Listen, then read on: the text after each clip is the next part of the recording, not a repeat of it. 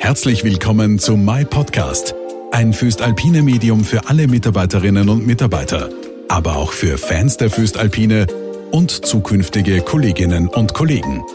Durch My Podcast begleitet sie Silvia Reim. Herzlich willkommen zu My Podcast. In dieser Folge sprechen wir über die Rohstoffbeschaffung. Ein Stahlkonzern wie die Föstalpine benötigt für die Produktion ja eine Menge an Rohstoffen und Energien wie Kohle, Eisenerz oder Strom. Deren Beschaffung ist natürlich auch von äußeren Bedingungen abhängig und daher auch immer wieder eine Herausforderung. Auch die Umstellung der Stahlerzeugung auf die neue EAF-Route, also die Stahlerzeugung mit Elektrolichtbogenöfen, wirkt sich auf die Rohstoffbeschaffung aus. Wie und warum, darüber spreche ich heute mit den beiden Geschäftsführern der Föstalpine Rohstoffbeschaffungs GmbH, René Maceco und Christian Presselmeier. Herzlich willkommen. Guten Tag, Frau Reim. Danke für die Einladung. Sehr gerne. Herr Maceco, ich darf mit Ihnen beginnen. Vielleicht stellen Sie sich kurz vor und erzählen uns, äh, was genau die Rohstoffbeschaffung macht und äh, für welche Bereiche Sie verantwortlich sind. Die Föstalpine Rohstoffbeschaffung ist als äh, GmbH organisiert und eine Tochter der Föstalpine AG. Die zentrale Aufgabe ist die Versorgung unserer integrierten Hüttenwerke mit Rohstoffen und Energien. Und ganz allgemein kann man sagen, dass alle Divisionen in unserem Konzern zu unseren Kunden zählen. Darüber hinaus spielt die strategische Beschaffung von zukünftig noch relevanteren Rohstoffen und Energien, vor allem im Rahmen der Dekarbonisierungsschritte in unserem Konzern eine große Rolle. Dazu aber später mehr. Ich selbst bin nun seit zehn Jahren Geschäftsführer der Föstalpine Rohstoffbeschaffung und bei mir liegen die Rohstoffbereiche Eisenerz, äh, Erzpellets, Eisenschwamm, also bei uns auch bekannt unter HBI, metallurgische Kohlen und Koks sowie die wichtigen Feuerfestmaterialien, Zuschlagstoffe und etwa auch Graphitelektroden. Zudem die gesamte Logistik vom Hochseebereich bis hin zur Binnenlogistik. Herr Presselmeier, dann stelle ich die Frage natürlich gleich auch an Sie. Vielleicht stellen Sie sich kurz vor und äh, meine Frage auch, welche Bereiche verantworten Sie?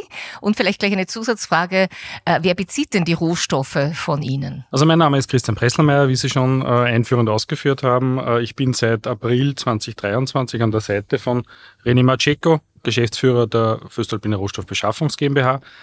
Meine Verantwortung liegt in der Beschaffung von Energien und vom Schrott und in der Weiterentwicklung unserer sehr wichtigen Market Intelligence. Sie haben die Frage nach den äh, Kunden gestellt. Hier ist es so, dass alle Divisionen zu unseren Kunden gehören. Die größten Kunden sind aber definitiv die Carbonstahlerzeugenden Betriebe in Linz und in Donauwitz. Und die versorgen wir sehr umfangreich. Was mich natürlich auch interessiert ist, welche Rohstoffe beziehen Sie? Auch natürlich, woher kommen die? Und die Frage möchte ich gerne an Sie beide stellen. Vielleicht, Herr Maceco, wollen Sie beginnen? Gerne. Im klassischen Schüttgutbereich ist es ein sehr internationales Beschaffungsportfolio. Bei Koks und metallurgischer Kohle sprechen wir also von circa zweieinhalb Millionen Tonnen Kohle äh, und einer Million Tonnen Koks im Jahr. Das sind internationale, globale Quellen, etwa USA, Polen, Australien oder auch Kolumbien.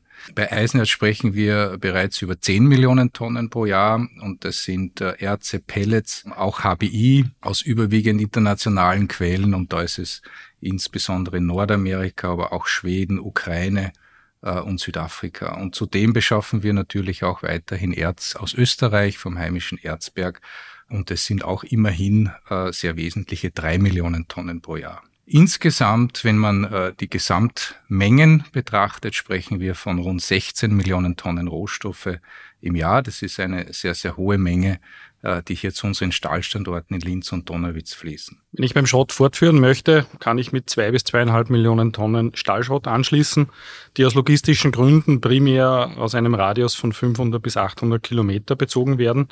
Und damit zählen die Märkte in Österreich, ähm, vor allem Tschechien und Deutschland, als die wichtigsten Bezugsregionen, die wir im Fokus haben. Beim Strom decken wir unseren externen Bedarf von in etwa 1,6 Terawattstunden jährlich primär über regionale Energielieferanten. Gesamtbedarf beträgt jedoch 3,6 Terawattstunden und das Gap kann man sich so erklären, dass der Großteil des Stroms, den wir heute benötigen, selber erzeugt wird in den eigenen Kraftwerken, in den eigenen Stromerzeugungseinheiten an den Standorten in Linz und Donauwitz. Erdgas Da benötigen wir in etwa 6 Terawattstunden, beziehen wir von regionalen, aber auch von internationalen Lieferanten, um hier eine gute Diversifikation zu schaffen. Das sind so die wichtigsten Rohstoffe, die wir im Fokus haben. Ähm, wichtig ist aber, da gibt es noch viel mehr. Am Beginn hat Kollege Macheko schon davon gesprochen, dass wir Legierungen, aber auch Zusatzstoffe wie Feuerfest auch in unserem Sourcing-Portfolio haben. Mhm. Sie haben jetzt schon ein paar Zahlen genannt, sehr große Zahlen und so ein riesiger Stahlkonzern wie die Föstalpine benötigt ja wirklich eine Menge an diesen Rohstoffen und äh, den Lieferungen gehen ja lange Verhandlungen voraus. Herr Macheko, äh, was sind denn da hier die aktuellen Herausforderungen? Ja, also die Dekarbonisierung in der Stahlindustrie ist sicher eines unserer ganz großen Themen zur Zeit und auch noch für längere Zeit. Äh, hier wird sich das äh, Sourcing gravierend verändern. Das betrifft Eisenerz, das betrifft aber auch äh, Kohle und Koks, die über die Zeit einfach weniger werden, wo der Bedarf sich verringern wird. Und ja, bei Schrott, bei HBI und auch bei Energie gehen wir davon aus, dass die Wichtigkeit steigen wird und dass sich auch äh, gravierende Mengensteigerungen ergeben werden. Man braucht also insgesamt ein anderes Sourcing-Konzept für Rohstoffe. Mhm. Herr Bresselmeier? Für diese nachhaltige Veränderung unseres Sourcing-Konzepts haben wir ein umfassendes Projekt aufgesetzt, das sich mit dieser strategischen Veränderung auseinandersetzt, gemeinsam mit unseren Bedarfsträgern. Das ist uns sehr wichtig, weil die Bedarfsträger sind diejenigen, die unsere Bedarfe spezifizieren, am Ende auch ihr Erfolg über die Rohstoffe und Energien dann auch sehr stark determiniert wird. Und mit diesem Projekt wollen wir dieses zukünftige Sourcing sicherstellen. Unsere Sourcing-Strategie wird also die Inbetriebnahme der ersten Elektroöfen 2027, aber auch die darüber hinausgehenden nächsten Schritte in der Dekarbonisierung bis 2035 bestmöglich unterstützen. Mhm. Über Sourcing sprechen wir gleich noch im Detail. Aber ich möchte jetzt äh, einen Blick zurückwerfen auf die letzten paar Jahre. Herr Macheko, womit hatten Sie denn da zu kämpfen, so in den letzten Jahren? Ja, die letzten drei bis fünf Jahre sind uns äh, wahrscheinlich alle sehr gut in Erinnerung. Ähm, wir haben starke Verwerfungen gesehen in unserem Leben ganz allgemein, aber natürlich auch hier, was die Föstalpine betrifft, insbesondere war es die Covid-Pandemie und letztlich auch der Krieg Russland-Ukraine. Und hier waren wir gezwungen, auch sehr kurzfristig neue Strategien zu entwickeln, sehr schnell zu reagieren und diese neuen Beschaffungskonzepte dann umzusetzen. Was waren da die ganz konkreten Probleme? Ja, also da kann man durchaus etwas aus dem Nähkästchen vielleicht plaudern, aber während der Corona-Pandemie, Sie erinnern sich an den Lockdown, es war sehr schwierig, generell mit äh, Freunden, äh, Mitarbeitern, Kollegen, ganz egal, sich zu treffen, Gespräche zu führen und so war es auch auf der beruflichen Ebene. Also das äh, direkte Gespräch mit den Lieferanten war, war schwieriger, Treffen konnten nicht stattfinden etc. Das heißt, man musste neue Wege in der Kommunikation finden. Die IT war da sehr unterstützend ähm, und man hat es letztlich auch geschafft, aber die, die Veränderungen waren sicher sehr, sehr gravierend. Ähm, wir hatten auch ähm, das Problem, dass natürlich äh, Logistikunternehmen äh, nicht wussten, wie die nächste Woche beispielsweise aussehen wird. Also alles Dinge, die man dann im Detail sieht, aber vielleicht nicht im großen Ganzen. Ja, und äh, dann die Krise oder der Krieg in der Ukraine äh, hat uns vor komplett neue Herausforderungen gestellt. Ähm, wir wurden gezwungen, neue Versorgungswege aufzustellen. Wir haben sowohl in Russland als auch in der Ukraine Rohstoffe und Energie gesourced. Beides wurde zunächst schwieriger, teilweise gestoppt, sprich Sourcing aus Russland ist zur Gänze zum Erliegen gekommen. Äh, die Rohstoffe und die Energien äh, müssen aber weiter fließen, um die Produktion sicherzustellen. Ähm, das heißt, insofern äh, wurde es notwendig, dass unsere Mitarbeiter sehr, sehr schnell reagieren, gemeinsam mit den Kolleginnen und Kollegen im Konzern intern aber auch natürlich äh, extern mit unseren Lieferanten und es wurden neue Wege gefunden, die teilweise dann auch bis heute Bestand haben und die wahrscheinlich auch weiterhin notwendig sein wurden. Ähm, wir haben, was wir sonst nicht tun, beispielsweise auch große Rohstoffmengen, große Tonnagen mit Lkw nach Linz und nach Donauwitz gefahren, etwas, was Sie sonst nicht sehen. Das wurde alles gemacht in dieser Zeit, um die Versorgung sicherzustellen. Vielleicht noch ein paar Worte äh, zur Belastung in solchen Zeiten. Möchte es auch nicht äh, hier verschweigen. Also wenn man so in das eigene Team hineinsieht und wir haben ja, so rund 30 Mitarbeiterinnen und Mitarbeiter bei uns in der Rohstoffbeschaffung äh, und auch in den angrenzenden Abteilungen, etwa in den Betrieben, in den Finanzabteilungen etc. Da sitzen auch junge Menschen, äh, die äh, ja Kriege und so weiter noch nicht erlebt haben Und äh, da gibt es dann schon so Tagessituationen, wo man auch Gespräche führt mit Kollegen, die man vielleicht auch schon persönlich kennt, die jetzt in einem Krisengebiet sitzen und vielleicht das Gespräch aus einem Luftschutzkeller herausführen. Also das waren sicher Situationen, die hoffentlich einmalig gewesen sind, aber leider sich bis zum heutigen Tag noch hinziehen. Ähm, aber an dieser Stelle auch großes Kompliment an alle, die unter solchen Bedingungen arbeiten. Dass das äh, ganz, ganz schwierige Situationen sind und auch ganz, ganz schwierige Gespräche, kann ich mir wirklich vorstellen. Herr Bresselmeier, meine Frage dann auch gleich an Sie zu konkreten Problemen. Ich könnte mir vorstellen, dass äh, die Preisentwicklung zum Beispiel auch ein großes Problem war. Äh, definitiv, da haben Sie recht. Wir hatten schon in den vergangenen Jahren viel Volatilität im Markt. Wir hatten aber im speziellen Zeit der Russland-Ukraine-Krise Preissteigerungen, die ins X-fache gegangen sind. Wir sind heute bei einem Niveau von zwei bis zweieinhalbfachen Preisen, zum Beispiel in der Energie. Wir müssen uns auf solche Entwicklungen einstellen. Wir müssen mit solchen Entwicklungen auch äh, weiter agieren. Wir sind damit aber sehr viel stärker in der Auslage. Ich habe die Energien angesprochen. Zwischenzeitlich waren die Energien teilweise sogar der teuerste Einsatzstoff in unserem Rohstoffmix.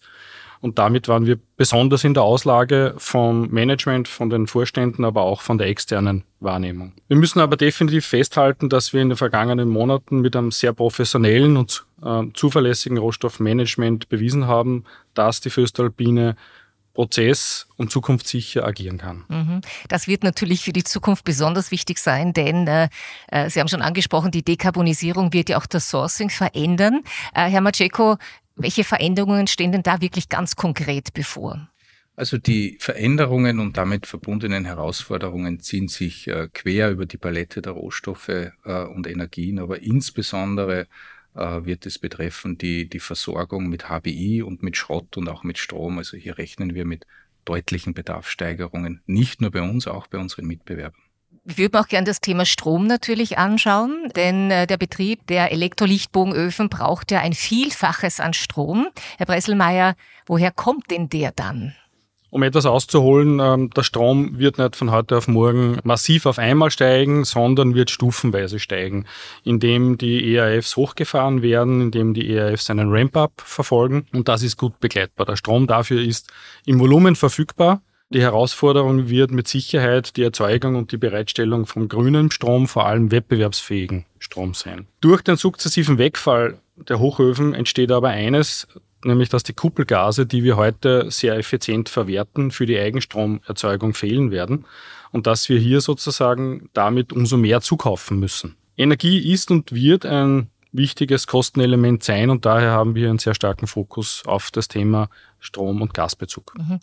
Sie haben es am Anfang des Gesprächs schon erwähnt, es werden Erz, Kohle und Koks äh, bei den ERFs nicht mehr gebraucht, dafür aber umso mehr HBI und Schrott. Herr Macheko, können Sie uns das auch ausführlicher erklären und vor allen Dingen natürlich auch, welche Herausforderungen sehen Sie denn da auf uns zukommen? Ja, zunächst muss man mal festhalten, dass äh, im überwiegenden Teil der Welt Eisenerz und Kohle auch weiterhin die Basis äh, für die Stahlproduktion bilden werden. Wir, wir gehen also hier in Europa gewissermaßen einen, einen anderen Weg, einen Weg in Richtung Dekarbonisierung. Da aber in anderen äh, Teilen der Welt Eisenerz, Kohle, wie gesagt, äh, nach wie vor hoch im Bedarf bleiben und bei uns auch nur eine langsame Ausphasung erfolgt, müssen wir auf diesen Gebieten äh, sehr, sehr fit bleiben, auch noch über die nächsten Jahre, solange wir diese Rohstoffe auch zumindest noch in unseren hybriden Stahlwerken benötigen werden. Bei HBI, das ist äh, Hot Bricketed Iron, also wir sagen auch Eisenschwamm zu diesem Produkt. Ähm, das ist ein sehr hochwertiges Material. Man kann es etwas vergleichen mit dem Roheisen, das heute aus den Hochöfen kommt, in den Hochöfen produziert wird. Ein sehr hochwertiges Material, das auch notwendig ist für die Erstellung von hochwertigen Endprodukten bei uns in der Föstalpine. Ähm, das Material beziehen wir heute aus Texas, wo wir auch selbst ein Projekt äh, entwickelt haben, investiert haben. Wir sind mittlerweile äh, dort 20 Prozent Eigentümer und haben uns auch bei der Gelegenheit vertraglich Mengen langfristig abgesichert, um unsere eigenen Bedarfe dann äh, zu decken. Das alleine wird nicht reichen. Wir brauchen äh, dann zusätzliches Material und heute sind wir dabei, die Gelegenheiten zu finden in der Welt, die Projekte, die dann solches Material äh, für uns auch anbieten können. Ähm, HBI wird auch zur Kompensation von Schrott benötigt, äh, wenn von diesem zu wenig verfügbar ist. Aber grundsätzlich wird es den Erhalt der Qualität unserer Produkte sichern, wenn weniger eigenes Roheisen dann zur Verfügung stehen wird. Herr Bresselmeier, äh, das Thema Schrott ist ein großes, äh, sicher auch eine große Herausforderung. Bleiben wir vielleicht beim Thema Schrott. Der Schrott ist ein entscheidender Faktor äh, zur Erreichung der Klimaziele. Schrott gewinnt als Inputmaterial damit an Bedeutung. Wir werden über den Zeitverlauf 50 bis 100 Prozent mehr Schrott benötigen, im speziellen hochqualitativen Schrott. Und es ist damit absehbar, nachdem der Mitbewerb dieselben Bedarfsentwicklungen hat, wie wir es haben, dass wir in Europa eine Unterdeckung erreichen werden von hochqualitativem Schrott. Wir gehen in etwa von 15 Prozent des Schrottes, der heute aus Europa abfließt, aus. Das sind in ungefähr 15 Millionen Tonnen im Jahr. Zum Beispiel über Grauexporte von Fahrzeugen außerhalb der EU. Diese Mengen werden wir in Europa brauchen in Zukunft. Wir müssen diese Mengen sichern und wir müssen damit auch unsere Rohstoffe in Europa sichern. Dazu ist es wichtig, dass wir auch äh, die entsprechende Political Awareness schaffen. Äh, Schrott ist heute zum Beispiel nicht im Critical Raw Materials Act der EU verankert. Das heißt, dieses Material kann abfließen und das ist nicht im Sinne der europäischen Produktion und Industrie gesichert. Hier müssen wir Awareness schaffen und daran arbeiten wir. Also ich merke, dem Team der Rohstoffversorgung stehen auch weiterhin herausfordernde Zeiten und spannende Zeiten bevor. Es wird auch weiterhin eine zentrale Rolle spielen und auch in Zukunft ein wichtiger Erfolgsfaktor für die Föstalpine sein. Vielen Dank, Herr Maceco, vielen Dank, Herr Presselmeier, für die spannenden Einblicke in das Thema Rohstoffbeschaffung. Auch hier sieht man, welchen Einfluss die Dekarbonisierung der Stahlerzeugung hat. Herzlichen Dank. Vielen Dank für das vielen Gespräch. Dank. Sehr gerne. Und ich darf wie immer zum Abschluss die wichtigsten Punkte aus dieser Folge zusammenfassen. Verändertes Sourcing. Eisenerz, Koks und Co. werden durch die Dekarbonisierung schrittweise zurückgefahren. Rohstoffe der Zukunft. Der Fokus liegt künftig auf HBI, Schrott und Energie.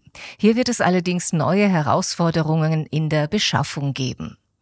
Schrott wird als Inputmaterial für die Föstalpine künftig immer mehr an Bedeutung gewinnen.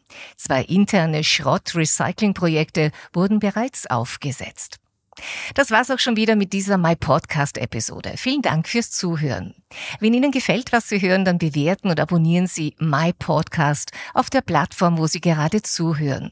Sollte das Spotify sein, aktivieren Sie auch gerne die Glocke, so werden Sie automatisch daran erinnert, sobald eine neue Folge online ist. In My Podcast Nummer 10 widmen wir uns dann dem Thema Aus- und Weiterbildung in der Föstalpine. Die Group Service Gesellschaft Föstalpine HR Services GmbH ist umfassender Dienstleister im Bereich der Aus- und Weiterbildung von Erwachsenen. Sie unterstützt damit die Unternehmensziele und Strategien des Konzerns. My Podcast erscheint immer am ersten Mittwoch des Monats. Wir hören uns also wieder am 3. April. Ich freue mich auf Sie. Föstalpine. One step ahead. Dieser Podcast wurde produziert von WePodit.